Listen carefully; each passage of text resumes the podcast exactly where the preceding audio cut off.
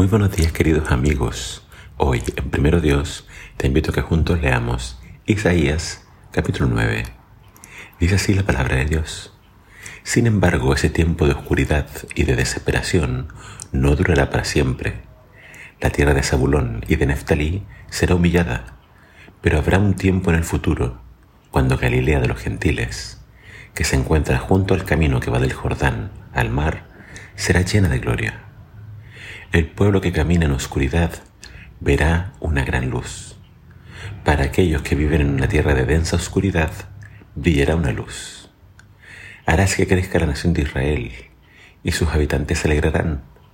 Se alegrarán ante ti como la gente se goza en la cosecha, y como los guerreros cuando se dividen el botín.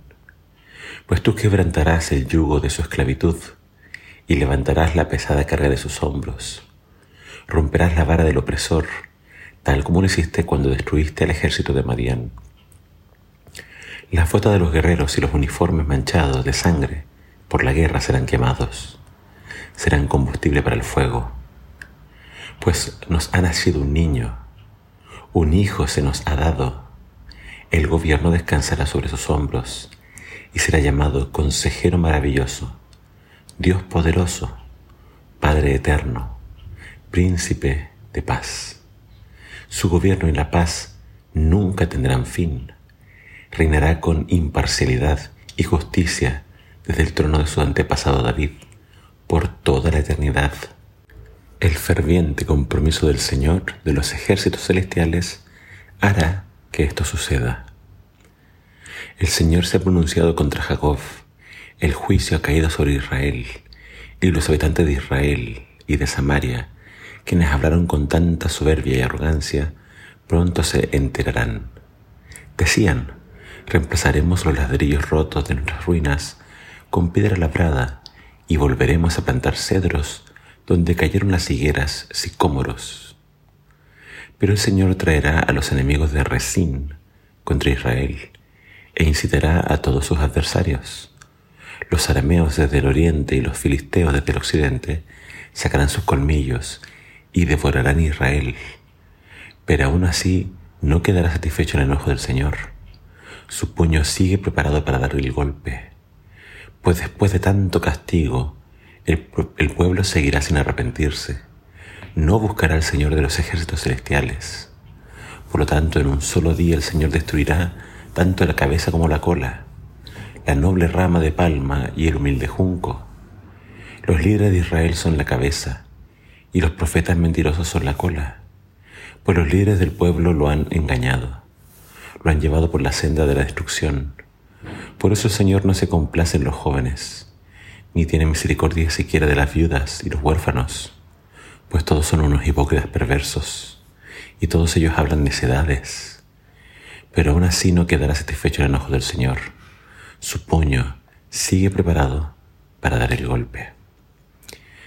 En el capítulo de hoy vemos que hay una promesa, y es la promesa más grande del Antiguo Testamento, la promesa del Mesías, la promesa de un líder que iba a gobernar por siempre a Israel. Pero cuando se describe a este Mesías, las palabras son bastante interesantes, porque se le llama que Él no va a ser cualquier persona, sino que dice que será un consejero maravilloso, si hablamos de consejero maravilloso, estamos hablando de alguien lleno de sabiduría, alguien que tenga todas las respuestas. Se le llama también Dios poderoso. Dios poderoso. Es interesante que se le llame Dios a este Mesías. Se le llama Padre eterno y se le llama Príncipe de paz. No hay dudas de que Isaías está hablando de Jesús, de Yeshua HaMashiach. Él es entonces este Dios poderoso que viene a rescatar a su pueblo. Pero el contexto también nos habla de que Él iba a hacer su ministerio en Galilea de los gentiles, en la tierra de Nabulón y de Neftalí, un lugar entonces donde predominarían quizás los gentiles, un lugar que quizás por estar lejos del resto de Israel, habría mucha oscuridad espiritual, dice que en ese lugar brillaría la luz. Y nuevamente, esa luz es Jesús. Jesús eligió Galilea. Jesús eligió todo lo que es eh, el mar de Galilea para hacer su ministerio. Y es ahí entonces donde Jesús iba a predicar e iba a hacer brillar su luz. Se promete también que Él iba a quebrantar el yugo de la esclavitud y levantar la carga pesada de los hombros. El tema es que Israel siempre vio esta profecía como que el Mesías los iba a liberar del yugo romano, de, de sus enemigos, de sus captores. Pero en realidad Jesús vino a quitarnos de encima la carga del pecado. Jesús vino a hacer un trabajo espiritual. Jesús vino a brillar con su luz y Él vino a darnos no solamente consejo, Él vino a darnos salvación. Espero que tú al leer estas palabras descubras quién es el Mesías y que lo hagas el Señor de tu vida. Que el Señor te bendiga.